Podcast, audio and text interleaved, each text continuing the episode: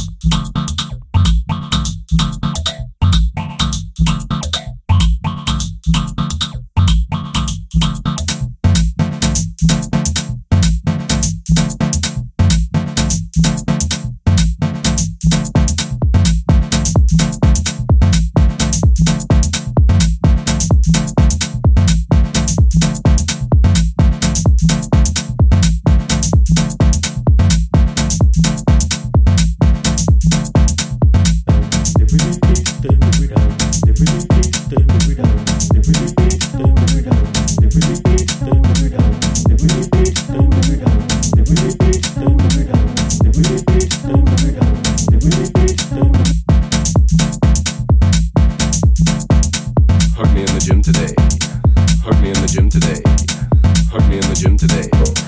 Hug me in the gym today.